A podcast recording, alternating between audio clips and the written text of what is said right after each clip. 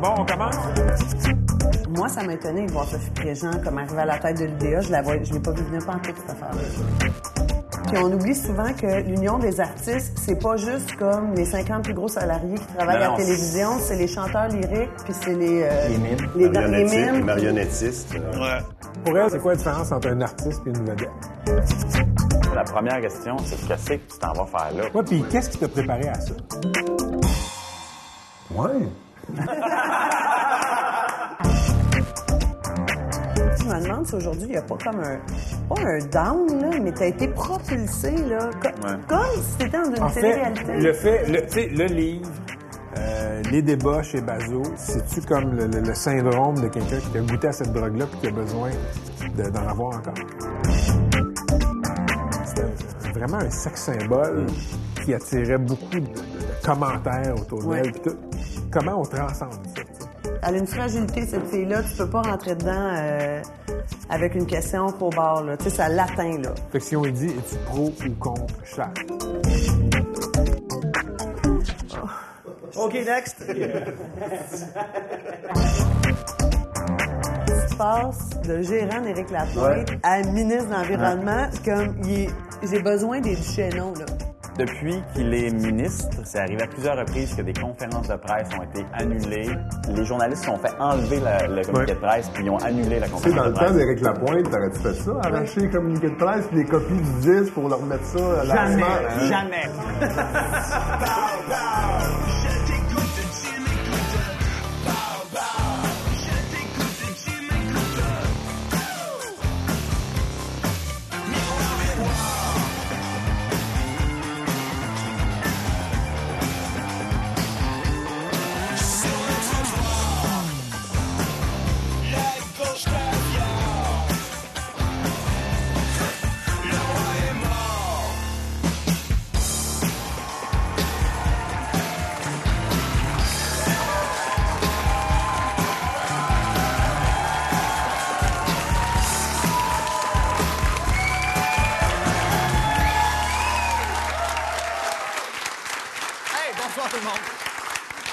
à Deux Hommes en Or.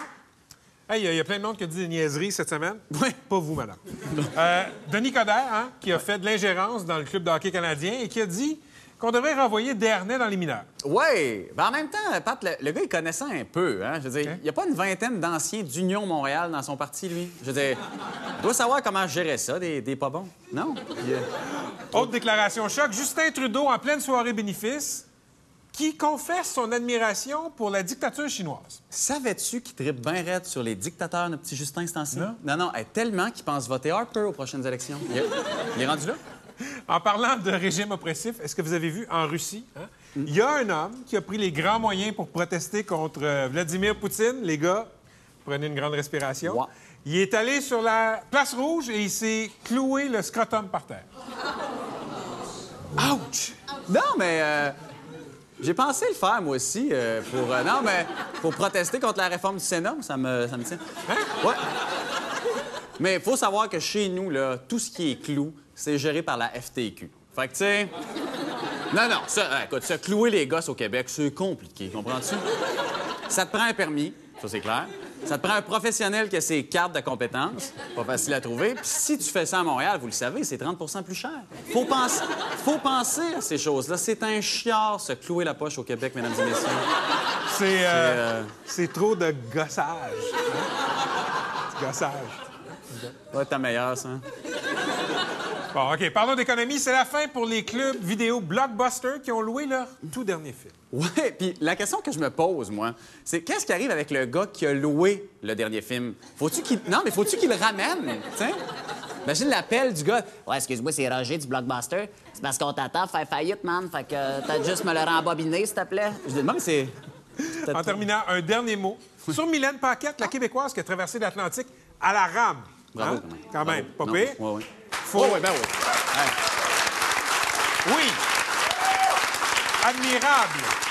Mais faut aimer ça le trouble. Oui, faut aimer ça le trouble. Mais en même temps, elle aurait voulu le faire à la voile, mais c'est interdit à cause de la charte. C'est pas ta meilleure, hein? Non. OK. Euh, Mais sans farce, c'est quelque chose. 130 jours à ramer puis à risquer ta vie au milieu de l'Atlantique, pas pire. Ouais, mais c'est rien. C'est rien, Pat. Je sais pas si tu as entendu parler de son prochain défi. Non. Traverser le pont Champlain en, en char. En char! Ben, Mais trop dangereux. Ben non. Hey, Voyons. 130 jours, elle n'aura pas assez. Non, ils ont quand même prévu de la ravitailler à mi-chemin. là. C'est le Queen Mary qui va passer. Hein? Le capitaine. Ah ouais, ma belle Mylène, mange, mange. Hey! C'est Roger du, blockbuster, du Blockbuster? Ouais. C'est lui! Je l'ai reconnu. Il s'est, retrouvé une job vite, vite, vite. C'est. euh, Nos invités cette semaine. L'étudiant qui tient tête, Gabriel Nadeau-Dubois. Monsieur le ministre de l'Environnement, Yves-François Blanchet. La grande séductrice Lucie Laurier. On voit également le survivaliste Éric Morin. Et, et on commence avec la nouvelle présidente de l'Union des artistes, Sophie Préjean.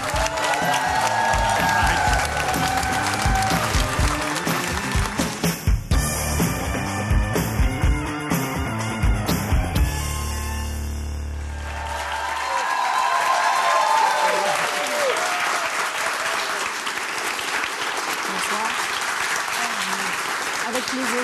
Merci. Sophie Préjean, Bonsoir. La toute nouvelle présidente de l'Union des artistes. Bienvenue à Deux Hommes en Or. Ça me fait plaisir d'être ici. Ben, ça nous fait grand plaisir que tu sois ici. Tout d'abord, euh, félicitations. Ben oui, ben oui, Merci. félicitations, Ben oui? Préjean. C'est C'est une grosse job. ouais, une, une première vraie job avec un bureau, puis euh, les lunettes, puis euh, les soins Les dentaires? lunettes, c'est- j'ai toujours eu des lunettes. je porte des lunettes depuis que j'ai trois non, mais je ans. veux dire, là, tu as sûrement un plan d'assurance collectif. J'en avais un avant aussi. C'est vraiment une première non, non, job. c'est vraiment une première immersion dans l'univers du, du bureau. Pas dans l'univers de l'Union, mais dans l'univers du, du bureau. Mais Sophie, on te connaissait comme, comme, comme artiste, comme vedette, Ouais. euh, comédienne, un peu chanteuse, un peu mime aussi, je pense. Mime? Non, je te. Euh? Et là, de casser le syndicalisme. Non, mais ça fait quelques années déjà. Moi, je, je suis rentrée à l'Union des artistes par le biais de la négociation. Est-ce que tu fait un fond de, de revendicatrice en toi? revendicatrice, il y a des injustices et des inéquités qui, m'écœurent profondément dans la vie. Oui. Mais je suis pas le genre à aller prendre parole, par exemple, euh, à la, di- euh, la disque, mais pas là, la- au gala artiste ou au Gémeaux pour dire à Titatinana, ça, ça n'a jamais été moi et ça ne sera jamais moi. Je suis pas comme ça. Donc- Moi, je pense qu'une table de négociation, c'est faite pour négocier, puis on lave pas notre euh, linge sale en public. Cependant, si les artistes le font en leur nom, ça me fait bien plaisir, ça fait avancer les choses, mais moi, j'ai pas la position pour le faire, je pense. Fait que, coudonc, euh, Sophie Préjean, est-ce que tu aurais trouvé ta voix? La, la pognes-tu? Mais je la pogne Ouais, des fois, il fait des jokes. Non, non, peu, je sais, j'ai entendu ça tantôt. On les teste en arrière, peu, mais Ouais, Non, mais c'est une vraie question quand même. Oui. Supposons qu'il n'y ait pas de jeu de mots. Là. ouais, ben, trouver ma voix. Je trouve que c'est un bon match. Ben, justement, moi, ça fait pas très longtemps que je suis dans l'Union des artistes. Hein? Donc, je suis membre reste de- depuis à peu près une couple de mois. Hein? Oui, oui, oui. ben, J'avais oublié My de faire mes inscriptions, c'est de ma faute. Ah, ben. Euh, mais la vraie question, là, comment ça va, nous autres, les artistes? On a la perception qu'il y a beaucoup de gens riches dans l'Union des artistes. Il y a très peu de gens riches. Les gens qui font au-dessus de 100 000 à l'Union des artistes, c'est un peu comme dans la société, ça représente 1 entre- au-dessus de 100 000.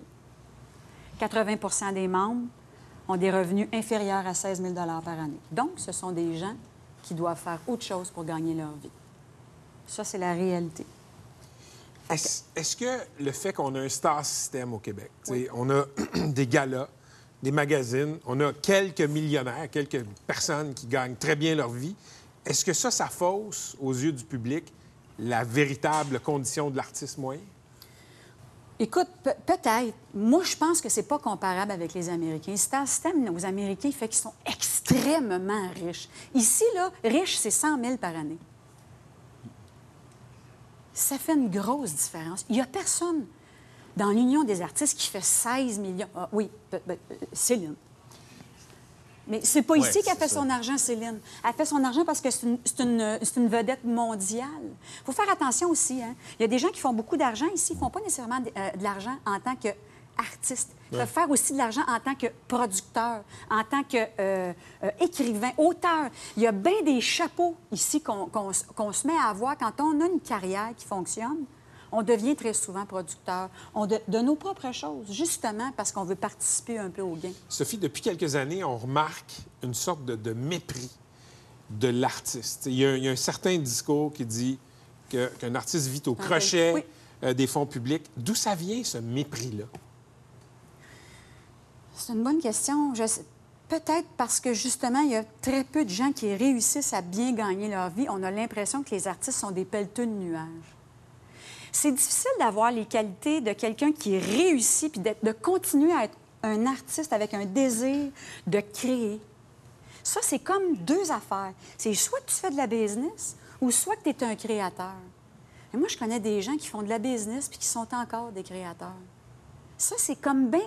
On dirait qu'à partir du moment où tu réussis pas, tu es un pelleteux de nuages. Puis quand tu réussis, là, tu es devenu une businesswoman ou un businessman. Moi, je pense qu'il y a des gens qui font de l'argent au Québec et qui sont encore des artistes.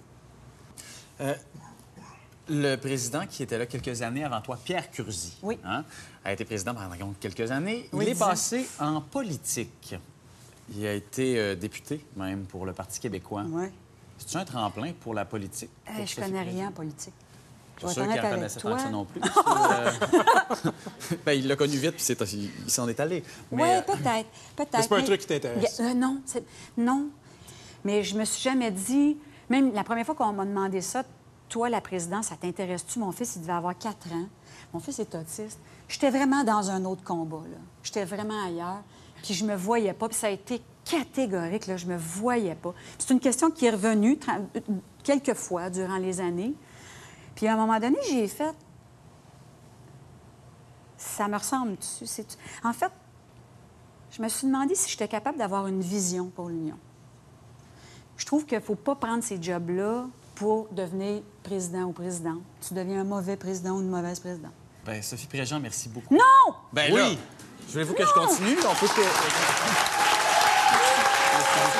Je me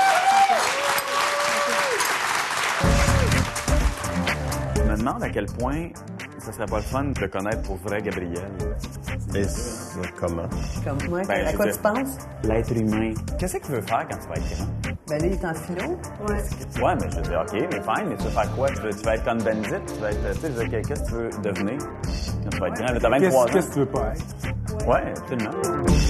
Je t'écoute, tu m'écoutes.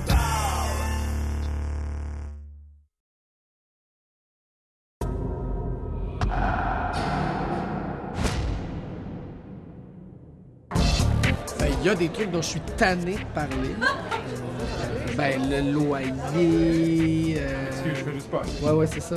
Euh, tout- toutes les questions qui me revenaient durant la grève. Si je vais me représenter en politique aussi, ça, ça, ça aussi, je suis bien tanné.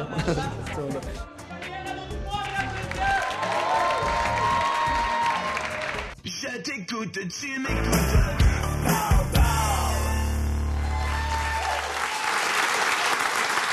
Gabriel Nadeau-Dubois, ancien porte-parole de la classe. Bienvenue à Deux Hommes en Or. Merci beaucoup. Bon, on se connaît un peu. Ouais, un petit peu. Fait qu'on va rendre ça formel. Tu me permets de te vous voyer? Tu penses? Penses Ouais. que c'est mieux à mon âge quand même? Oui, oui, monsieur. Alors, monsieur, euh, monsieur Nadeau-Dubois, vous venez. Non, mais on va faire une entrevue passé, présent, futur. OK, parfait. Vous venez de publier Tenir tête, Oui. qui raconte justement les événements passés, Oui. les événements de la crise étudiante du point de vue de l'intérieur. À quoi ça sert un livre comme ça? Ben, tu dis, vous dites, moi aussi je vais te vous voyer quand même, je vais te rendre la, politesse, ouais, c'est ça. Euh, c'est oui, c'est un livre qui regarde vers l'arrière, qui regarde ce qui est, c'est un regard le mien sur les événements du printemps 2012, mais il faut pas, euh, comment dire, faire de cette grève-là euh, un, un souvenir. Il faut en faire quelque chose qui peut nous enseigner sur notre société aujourd'hui, parce qu'on a vu plein de problèmes se révéler durant ce printemps-là. On a vu des problèmes se révéler avec nos médias, avec euh, nos services de police, avec notre classe politique de manière générale. Et c'est un peu ces constats-là que j'essaie de dresser dans Tenir tête. Justement, euh, dans toute cette crise-là, là, j'aimerais que Gabriel Nadeau-Dubois me donne un bon coup puis un mauvais coup. Je pense, moi, ce dont je suis le plus fier, c'est une conférence de presse en particulier qui a eu lieu le 21 mai 2012, la veille donc de la grande manifestation de désobéissance civile pacifique contre la loi 78. Et à ce moment-là, à la classe, on avait choisi de faire un appel clair à désobéir pacifiquement à cette loi-là. Ça, c'est un bon coup, ça. Et on, est, et on, et on, on savait que c'était un grand risque qu'on prenait parce que si la loi était appliquée, on recevait littéralement des millions de dollars d'amende chacun. Et on l'a fait, et c'est un appel qui a été répondu comme jamais on aurait pu l'espérer. C'est des- c'est 200, 250 000 personnes qui sont sorties le lendemain. J'en suis profondément fier. Donc, ça, c'est le bon coup. Ça, c'est le bon coup, oui. Le moins bon coup. En fait, le pire. Le pire. Allons au pire. Le pire. Ben, j'ai fait, une déclaration quand même qui me vaut encore un procès pour outrage au tribunal. Je Ah, pense ça, c'est que- un peu tannant, ça, Je j'avoue pense que qu'on pourrait dire que c'est la pire, mais sinon, de manière générale, je pense que souvent, on est rentré du côté du mouvement étudiant en général, puis moi en particulier, dans un mode action-réaction où on répondait constamment, disons, de manière immédiate aux arguments des libéraux. Alors, et souvent, ça nous a fait faire des faux pas. Je pense que souvent, on aurait dû prendre plus de recul. Il y avait une guerre d'ego. Il y, avait, il y avait, disons, aussi de l'inexpérience quand même. hein. Parce que les gens pensent que les- la classe, c'est une espèce de grosse machine super rodée, plein d'argent. Alors que dans les faits, on était une poignée de jeunes qui n'avions jamais fait ça de notre vie et on affrontait quand même euh, l'État québécois. Bon, ben, t'as réglé le passé. Bon, je suis rendu au-dessus, Voilà. hein, c'est correct. C'est correct. C'est beau, vous êtes con. OK. Ça va. Alors, t'as réglé le passé avec le livre. passé, ouais. Maintenant, parlons du présent. Ouais. Tu poursuis tes études en philosophie. Ouais. C'est ça que tu fais en ce moment. Oui, à temps plein. Ouais. Quand tu rentres dans un cours, le prof, là, quand il te voit arriver, là, sois bien honnête, là, Ouais. il se dit-tu comme... Ah! Il va s'ostiner sur ses notes, lui, c'est clair. Ça me tente pas. Non, mais pour vrai, là. Ah, Non, même pas, même pas. Suis... euh, oui, c'est ça, c'est ça. ben non, mais... Non, je suis, je, suis, je suis un très bon étudiant. Oui? Je suis un très bon étudiant. Oui, non, je, je le dis, quand même. Euh, non, mais souvent, on a associé les, les gens qui manifestaient à des cancres, hein, des gens qui reconnaissaient aucune Non, autorité. mais qui ça. s'obstine, c'est ça? Non, mais au contraire, moi, je, je suis très studieux, puis je respecte beaucoup l'autorité des professeurs. Je pense que c'est un rapport qui est important, le rapport d'autorité entre, euh, disons, le professeur et l'étudiant. Donc, euh, donc, non, je ne m'ostine pas sur mes notes. Puis en fait, je suis même très, très discret en classe, Ah, parce ouais. que, ben je trouverais ça bizarre de, de prendre trop de place. Ouais, c'est assez- ça. Fait que je suis assez... Non, mais, je, non, mais ça, ça allait être un conseil, mais visiblement, tu le fais, non, mais bon. je, je suis très discret, et puis, je, ouais, voilà, j'ai fait mes petites affaires dans mon coin, puis ça me, ça me fait du bien.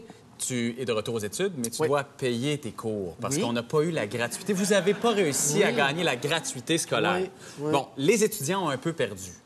Les leaders étudiants, par contre, ont un petit peu gagné parce qu'ils ont, tous des jobs. hein. Comme toi, par exemple, euh, bon, t'as pas gagné, mais quand même, tu trouves une job-in chez Marie-France Bazot le matin. Euh, non, mais c'est... C'est quand même pas si mal. C'est quand même pas si mal, ta vie. C'est pas si mal. Tu manges pas de craft dinner. Je, ben, je veux dire, c'est mon seul, en- c'est mon seul emploi. Donc, je, je vis encore dans le même petit appartement euh, dans le quartier Villeray à Montréal avec deux colocs. Ah, mon Dieu. Et puis, ben oui. hein. Toi, ça doit faire longtemps, par exemple. Ah, mon pas- Dieu, moi, les colocs. Non, Ça mais fait longtemps que t'as même. passé à autre chose. Non, hein. non, non, mais je disais, ben, je- j'ai quand Non, même mais, 50-50 euh, mon plus que toi. de vie- Mais, euh, Non, je pense que t'as 11 ans de plus que moi. ouais, je sais. Depuis hier, en fait, c'était ton Oui. 34e anniversaire, je OK, pense. merci, euh, comme ça.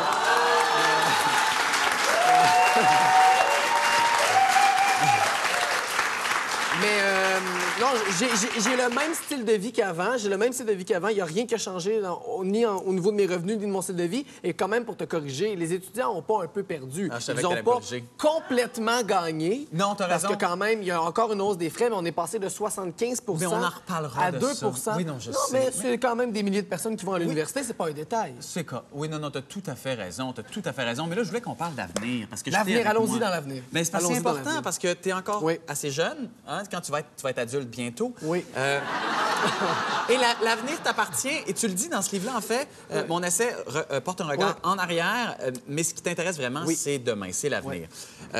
On va se projeter dans l'avenir avec toi. Dans. Je, vais te raconter une histoire d'horreur. OK? Il était une fois un jeune marxiste révolutionnaire dans les années 70 qui a été mangé par le système Oui. et qui est devenu l'éditorialiste le plus à droite de la presse. Il Oui. s'appelle Alain Dubuc. Oui. Est-ce que, est que, est que Gabriel Nadeau-Dubois est à l'abri de ces histoires d'horreur-là? Pour le moment, moi, je considère que, contrairement à un certain personnage qu'on a construit, je pense, et je pense que Tonnerre Tête le montre bien, que je suis quelqu'un de nuancé et que je suis déjà conscient de ces tendances-là, de ces problèmes-là. Mais moi, je pense qu'on a aussi plein de contre-exemples de gens qui ont qui sont à un âge avancé, qui, ont, qui sont même à la fin de leur vie et qui n'ont jamais changé d'idée. Moi, j'ai eu la chance d'introduire Noam Chomsky récemment à Montréal, un homme qui a 84 ans et qui n'a pas encore commencé à faire l'ombre euh, d'un compromis sur ses valeurs fondamentales. Et moi, je trouve, je trouve que c'est des meilleurs modèles que des gens comme euh, ceux que tu as nommés. Je, je, je. Parlons d'avenir pour vrai, je te donne des choix de réponse. Allons-y. On est en 2030, Gabriel. OK? J'ai des choix de réponse pour toi. Gabriel sera A. Professeur à l'UCAM qui habite une coop d'habitation dans un quartier ouvrier. B. Chroniqueur au Journal de Montréal qui a deux voitures, trois enfants, un simili-château au quartier d'Istran. C. Président, premier président de la République du Québec indépendant et totalement gratuit pour tous. C? Non, D. D. D. En prison avec pas de visite. OK. C'est ouvert. On va y aller du- de- par élimination. Je, chroniqueur, Journal de Montréal, c'était B, ça, je pense qu'on oublie ça. Mais tout le monde est chroniqueur de nos jours. Professeur à l'université, je sais pas, peut-être au cégep, ça m'intéresserait peut-être plus. Pas en prison, certainement pas. Euh, président de la République du Québec, je- j'es- j'espère qu'on va avoir une République du Québec en 2030. J'espère que je vais contribuer à faire ça advenir. Je sais pas si ça va être en étant en avant, en arrière, au milieu, quelque part, mais si je peux contribuer à que- ce qu'un projet comme ça advienne, ça serait C, donc. Ou Ben, D, en ben- tout cas, la dernière réponse. Ben, D, la dernière, c'est en prison, fait que c'est pour toi. OK, non, l'avant-dernière. L'avant-dernière. ben, C. Monsieur C. le Président, Non, non, non. merci beaucoup. Merci beaucoup. Bonne chance. Merci, Bonne chance. merci. Et merci. Longtemps qu'on l'a pas vu au Québec. Moi, c'est ça qui m'a comme un peu... euh, Elle était où? Elle était en France euh, pendant quatre ans. Là, elle vient pour le démantèlement, c'est pour cette raison-là Ouais. qu'elle est ici, là. Tu sais, faut pas oublier ça. Le démantèlement, là, je dis, c'est pas les boys, dans le sens qu'elle est positionnée dans un film d'auteur qui a quand même un succès critique. Avec un, un très grand comédien. Je t'écoute, tu m'écoutes.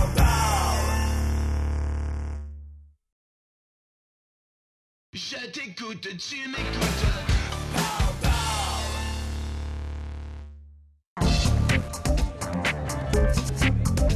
Je sais pas trop à quoi m'attendre. J'ai jamais vu l'émission. J'ai pas de télé. Hein. Salut. Salut. Ça va? Merci. Ça va? Merci, plaisir. Ici, c'est vraiment gentil. Merci. Si vous aviez à choisir là, entre Patrick puis Jean-Philippe, parce qu'il y en a un que vous dites, Ben, j'aimerais mieux faire l'entrevue avec lui. Bon. Lâchez-vous. Là, je vais te dire une, une bourde parce qu'il y en a un que je connais pas, puis il y en a un autre que ça m'arrive pas souvent d'être d'accord avec lui. je dirais pas lequel est lequel.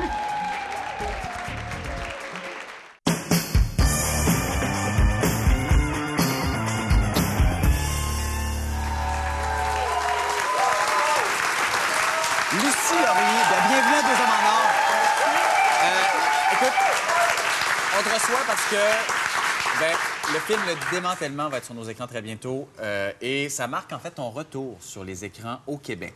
Oui. Parce que...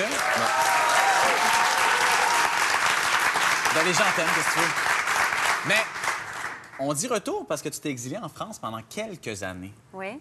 Pourquoi tu nous as quittés pour la France pendant une couple d'années même? Pourquoi? Parce que, ben parce que je trouvais que, ben, pour plein de raisons. Je, je vivais une espèce de dépression euh, personnelle et euh, un deuil dans ma famille et j'avais pas envie de le vivre ici. J'avais envie de vivre ça ailleurs. Puis en plus, j'avais un projet de musique, j'essayais de faire développer avec un producteur là-bas. euh, puis je voulais m'éloigner de ça. Là. Moi, il y avait quelque chose qui me, qui me rendrait, qui me comblait pas dans le fait d'être connue, mais pff, un peu, euh, je sais pas, je trouve que j'évoluais plus. OK. Au Québec, en fait. J'évoluais plus, point. C'est quoi la différence entre être Lucie Laurier en France et être Lucie Laurier au Québec? Ben, au départ, on n'est rien partout. Donc, il faut vraiment se refaire. euh, mais mais j'avais pas l'énergie. Une fois en France, j'avais pas vraiment l'énergie non plus de complètement me battre pour réussir.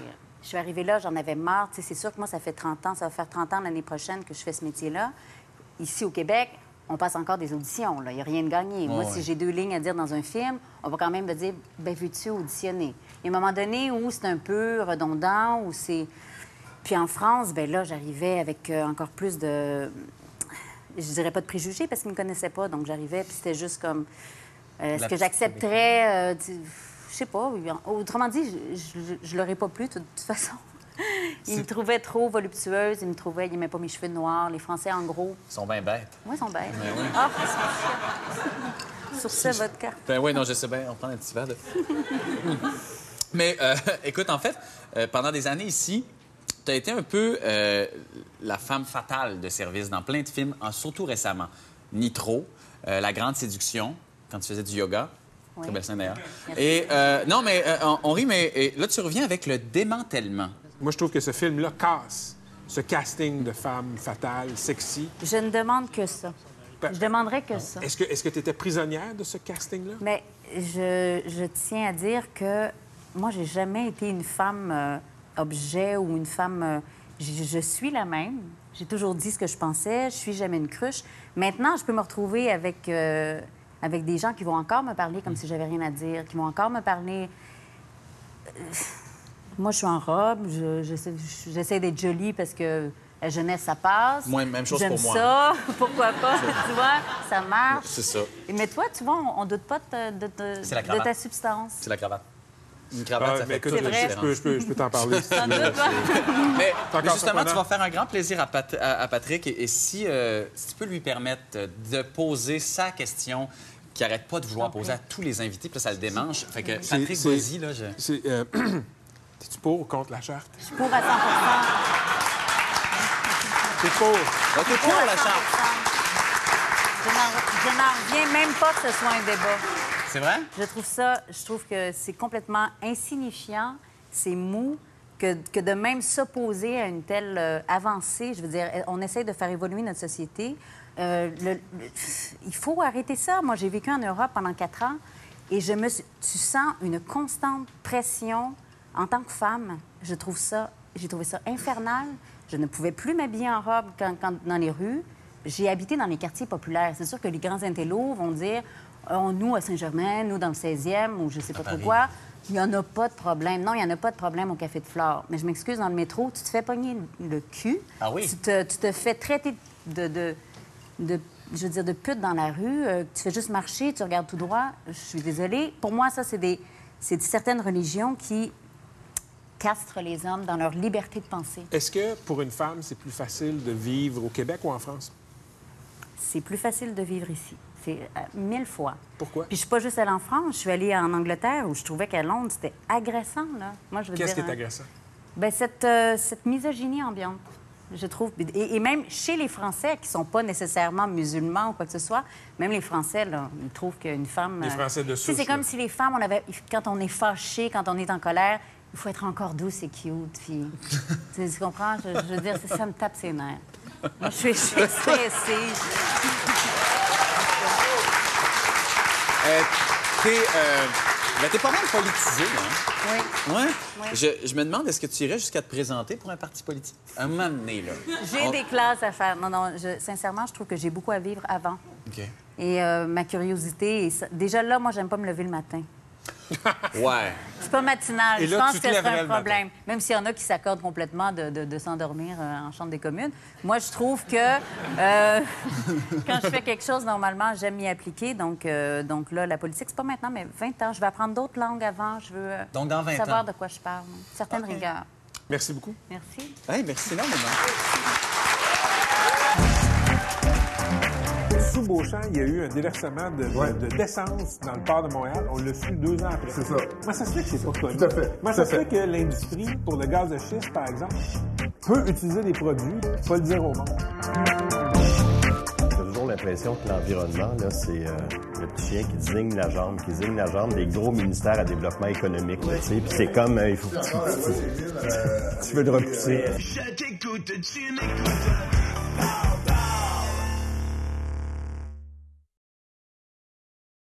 Je t'écoute, tu m'écoutes.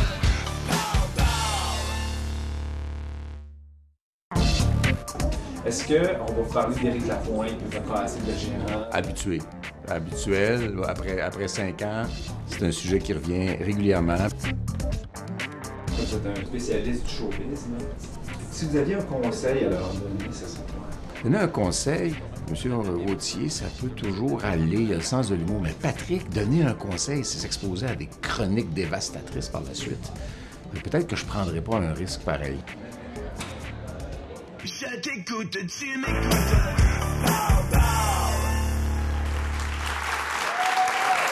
Yves-François Blanchet, ministre de l'Environnement. Bienvenue à Deux Hommes en Or. Patrick Lagacé, journaliste, c'est un plaisir. Qu'est-ce qui est plus puissant en politique, l'argent ou l'environnement?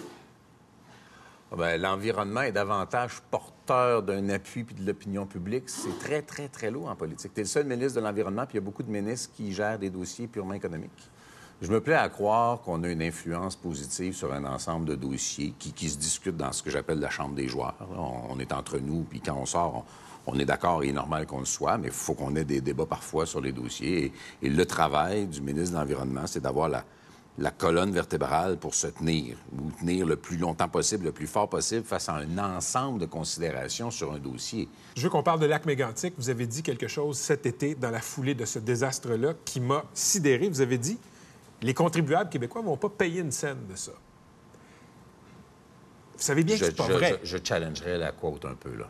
Vous avez challengé votre pr- propre Non, j'ai citation? pas dit paieront pas une scène. J'ai dit qu'il n'est pas normal. et Les Québécois ne doivent pas payer pour ça. Et je le dis encore aujourd'hui. Mais- Et les ordonnances sont encore en vigueur et les entreprises visées par l'ordonnance sont capables de payer. MMA n'est pas capable de payer. Les assureurs de MMA parlent d'une police d'assurance qui est famélique. Où vous allez chercher le cash? Vous savez bien que ceux que vous voudriez poursuivre ne peuvent pas payer. Juste, il y a quatre entreprises touchées par l'ordonnance, deux entreprises américaines, le Canadien Pacifique et MMA. À ma connaissance, tous les problèmes dans la vie que vous avez décrits pour MMA ne s'appliquent pas au Canadien Pacifique. Et ça peut être long. Mais comme le disait euh, mon collègue Alexandre Cloutier récemment, on attend 400, 000 400 millions du gouvernement fédéral sur la tempête du verglas, qui était en 98, on est en 2013. Donc, on comprend que ça peut être long. L'idée, au bout de la ligne, c'est d'être payé. On parlait de pétrole. Le PQ, pour moi, est pro-pétrole. Pour le pétrole anticosti, pour le pétrole au large des îles de la Madeleine, pour les oléoducs qui vont faire transiter le pétrole de l'ouest du pays à travers le Québec. C'est quoi la différence entre Mme Marois et M. Harper sur le pétrole? Parce que je la vois pas.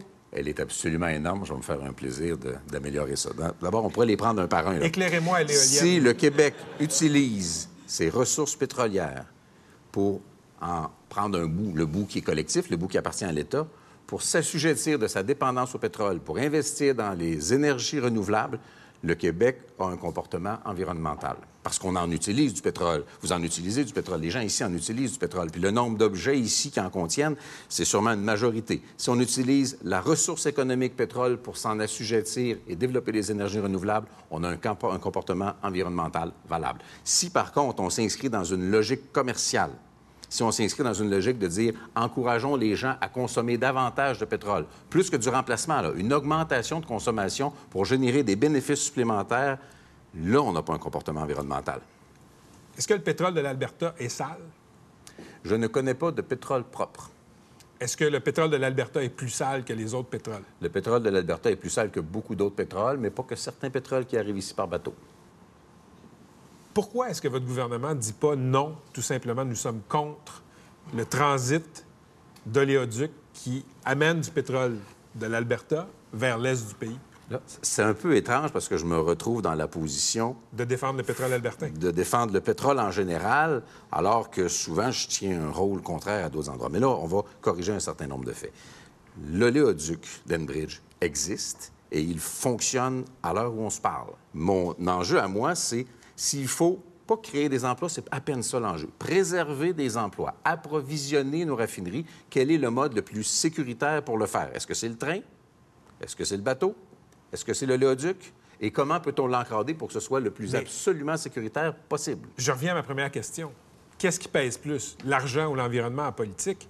Et là, ce dont vous me parlez depuis tantôt, c'est toujours d'accommoder le pétrole. Il n'existe pas de protection de l'environnement qui se fasse au prix de la pauvreté de qui que ce soit.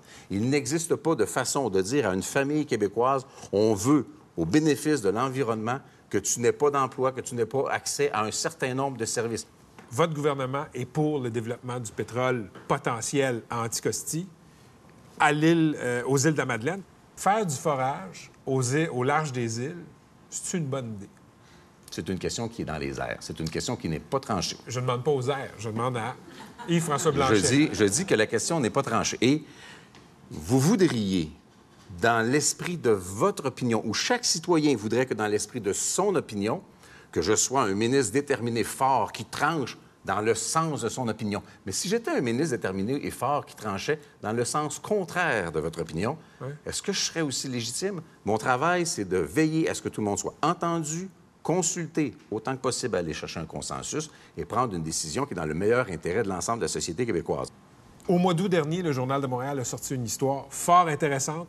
Entrepôt de, de barils de BPC dans l'ouest de Montréal. Euh, C'était au mois d'août et on révélait une fuite au mois de mars dont votre gouvernement était au courant, dont votre ministère était au courant. Pourquoi vous avez caché ça aux Québécois? Merveilleuse question. Merci. Lorsque le ministère de l'Environnement a pris connaissance de cette situation, comme toutes les autres situations d'urgence, elle a été mise sur le site Internet du ministère de l'Environnement et c'est probablement là que le journaliste qui en a fait une grosse histoire prétendant être celui qui l'avait découvert à notre insu est allé la chercher. C'était toujours présent, c'était toujours public. Aussi, j'ai dû, j'ai dû une seconde. Une m'ostiner- seconde. Je vous arrête une seconde. Sur le site Web, il y avait un avis. Sur le site Web, il y avait le présent de, De tous votre- les de votre dossiers ministère. urgents. Tous les dossiers en urgence du ministère de l'Environnement en intervention Les, sont présents. les mots BPC dans cet avis-là, ils étaient où? Ah, je pourrais pas te dire. Vous le dire, pardon. On est au vous, mais. Parce que- Je, je ne les ai, je ne les ai pas tous appris par cœur. Mais Parce je que vais quand on- finir, quand je vais on finir mon public- idée. Quand on veut rendre public quelque chose de grave comme ça, on peut prendre d'autres moyens que d'envoyer un communiqué de presse sur un ne site web. Bon, on va, on va finir une réponse avant de commencer l'autre question, ça va être plus fun. La première affaire. Oui, mais si je vous laisse aller, on... Le contraire Ça est va- aussi ça va vrai. ressembler à un communiqué de Le- presse. Le, contraire c'est aussi- est aussi vrai. Non, parce que je ne fais pas le style très communiqué de presse. Mais des fois, lorsque, oui. les, lorsque les médias ont dit « Nous vous avons forcé à intervenir, sans ça, vous ne faisiez rien », la mise en demeure à l'entreprise était partie depuis deux semaines. Donc ça, c'est vraiment, au sens propre du terme, je dirais, de la bouillie pour les chats.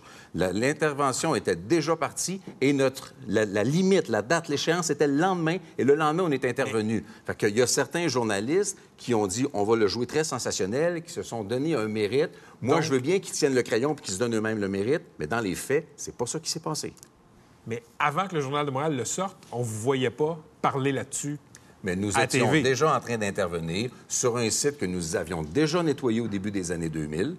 Sous mon, un de mes prédécesseurs, M. Boisclair, avait déjà nettoyé ce site-là. Pendant les années où l'autre gouvernement était là, ils ont recommencé à entreposer illégalement. On est arrivé là, on en a pris acte et on a renettoyé le site une autre fois. Parlant de M. Boisclair, vous m'ouvrez la porte. Il a été ministre de l'Environnement. Mhm. Il est devenu à un moment donné lobbyiste pour le gaz. Les chances qu'on vous voit lobbyiste pour le gaz ou le pétrole après votre passage au ministère sont de combien?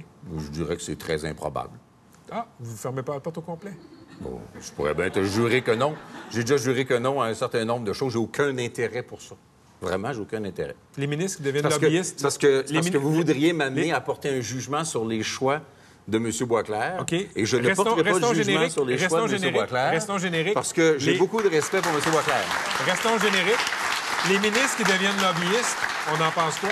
D'abord, le mot lobby a été plus ou moins créé et assurément fortement galvaudé. Un lobbyiste, c'est quoi? C'est un représentant de quelque chose en relation publique, un peu comme Monsieur un avocat ministre, sans le merci droit. pour l'étymologie, sauf que qu'est-ce qu'on pense des ministres qui deviennent lobbyistes? Un ministre qui, dans le privé, se trouve à représenter les intérêts d'une industrie, d'un groupe, d'un milieu donné, c'est un travail comme un autre, de la même manière qu'un chroniqueur qui prend position sert les intérêts de quelqu'un.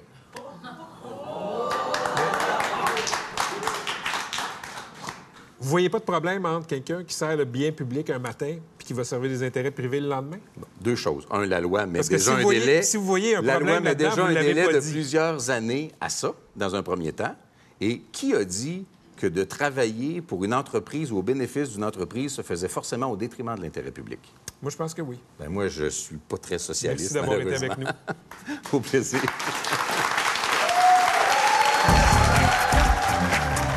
Un gars qui, pendant la crise du verglas, comme réalisé à quel point on était vulnérable et mal préparé à affronter des catastrophes naturelles, des cataclysmes. Il y a de l'eau, de la bouffe, euh, des euh, capsules d'iode. Il est prêt pour six mois.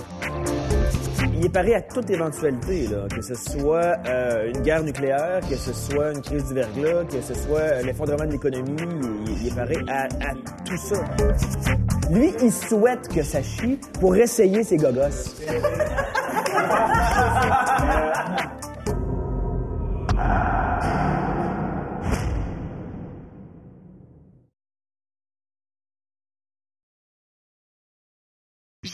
Tu m'écoutes.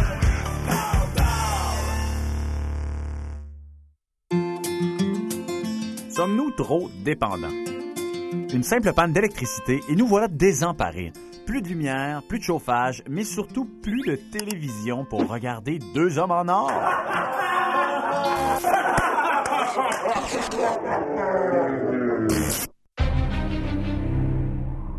Si la panne se prolonge, comme en 1998 lors de la crise du verglas, c'est la catastrophe. Éric Morin a décidé de prendre les choses bien en main et comme de nombreux survivalistes, il se prépare à affronter les pires cataclysmes. Là, ici, on a des réservoirs de 55 gallons, puis on a une génératrice ici euh, de 9000 watts. J'ai euh, des masques. C'est de la nourriture sèche. On a des chaufferettes, j'en ai trois, là. Peu d'autres, tu veux filmer? Il est prêt à survivre à une guerre nucléaire, un déluge et même une attaque de zombies.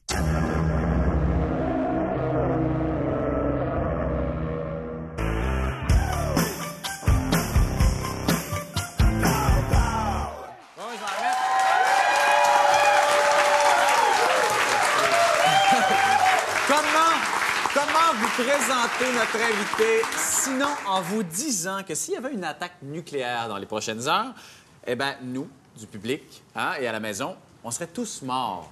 Sauf notre invité, Éric Morin. Éric, pourquoi, pourquoi toi, tu vas survivre? Et peut-être Ben, moi. Non, mais on peut pas savoir ce qui va arriver. Moi, j'aime mieux pas prendre de chance puis me préparer à, à peu près tout ce qui est peut-être gérable comme situation là, de désastre. là. Euh, c'est certain qu'il arrive une météorite dans ta cour. euh, ben, tu sais, j'ai fait ça pour rien, mais. Ouais, c'est ça. mais là. euh, Ça serait ironique quand même qu'elle non, tombe mais chez c'est vous. ça, là. Il y en, il y en a, il y en est arrivé une en Russie, là, dernièrement. Puis là, on voit que, tu sais, là, il y a l'ouragan euh, qui est arrivé dans le Pacifique. Euh, On a manqué d'eau cet été. Il y a eu Sandy l'année passée. Euh, Éric, tu es un survivaliste. On, a- on- on appelle ça comme ça, ceux Ouais. qui se préparent à affronter toutes les éventualités. Toutes les éventualités? Ben, c'est certain que tu peux pas prévoir pour tout, là, mais tu peux quand même prévoir euh, 80% des problèmes avec euh, de la nourriture, euh, de l'eau, euh, des, des formes de protection. Pour- parce que c'est certain que tu te fais cuire un steak, tu sais, les gens, après un mois sans nourriture, puis toi, tu fais cuire ton steak sur ton balcon, ça se peut qu'ils sentent l'odeur, puis là, euh, tu sais, ils veulent... viennent manger ton ils- steak. Ouais, c'est ça. Fait que là, euh, pour arrêter les rôdeurs, c'est toujours pratique d'avoir euh, une arbalète. pour, pour Une les dissuader. Ben oui, ou des zombies, ou des, des cannibales, des choses comme ça. Là, euh, je suis allé chercher une coupe d'objets que tu nous as apportés euh, qui te permettent de survivre justement ça, j'imagine, euh, à ben, quelque chose qui va pas dans l'air. hein. Je sais pas si... ça, c'est... Ça sent Ben, pas bon. Ça, c'est un masque industriel. ça peut servir là, dans les industries pétrochimiques. Là, les gens, pour se protéger, utilisent ça. Puis, c'est en vente libre. Là. C'est pas dispendieux. Puis, avec ça, tu peux vraiment te donner une chance. Mettons qu'il y aurait, comme à Lac-Mégantic ou euh, des usines euh, pétrochimiques, on en a plein au- à Montréal. On a même euh, euh, des... dans l'Est, là, c'est- très populaire. Fait que là, si tu as ça chez toi, puis mettons qu'il y aurait, des, il y aurait une évacuation, mais ça te donne une chance de ne pas euh, mourir. et pourquoi l'arbalète? Justement, pour se défendre des personnes qui voudraient nous voler euh, notre hamburger. Ouais, c'est ça. Ouais, ben écoute, euh, c'est certain que dans, dans des situations de crise, là, les mentalités changent assez rapidement. là. On le voit euh, dernièrement. Là, aux civilisation prend le. Oui, c'est ça. Puis le- les autorités, déjà, qui ont de la misère à contrôler euh, une foule de 1000 personnes, imagine-toi, euh, 200-300 000 personnes affamées. euh, je pense pas qu'ils vont rentrer travailler cette journée-là. là. Éric, tu es prêt à survivre à peu près n'importe quoi? Mais est-ce qu'on veut vraiment survivre à toutes les catastrophes? Par exemple, moi, survivre à une guerre nucléaire, là, je suis pas sûr. Ouais, mais... Je pense que j'aime mieux partir dans la première vague. Oui, mais quand tu ouais, mais quand t'as des enfants, tu peux pas dire à tes enfants, Ah, ben là, finalement, euh, les enfants, aujourd'hui, c'est fini. Euh, ça dépend des gens. Peut-être que tu vas trouver la force vraiment de, de vouloir vivre. euh, Et dans 20 ans, s'il n'y a pas eu de catastrophe, est-ce que tu mets ton stock sur Kijiji? Non, non, je je pense que c'est comme un hobby, j'arrêterai pas. Puis, euh, Tu vas je- léguer ça à tes filles. C'est ça. Je vais donner ça à ma prochaine génération. Écoute, mes filles euh, font de l'autodéfense, puis tout ça. euh, c'est pas quelque chose là, qu'il faut cacher. euh. Merci beaucoup de ton passage à l'émission. Honnêtement. Merci, euh, merci, Patrick. Et Merci, ça se pourrait que je garde ton arbalète. OK? Parfait. Je te remercie beaucoup. Merci. Si vous voulez assister à l'émission la semaine prochaine, vous allez sur publiccible.com. Merci énormément. On se revoit la semaine prochaine à 2 h en or.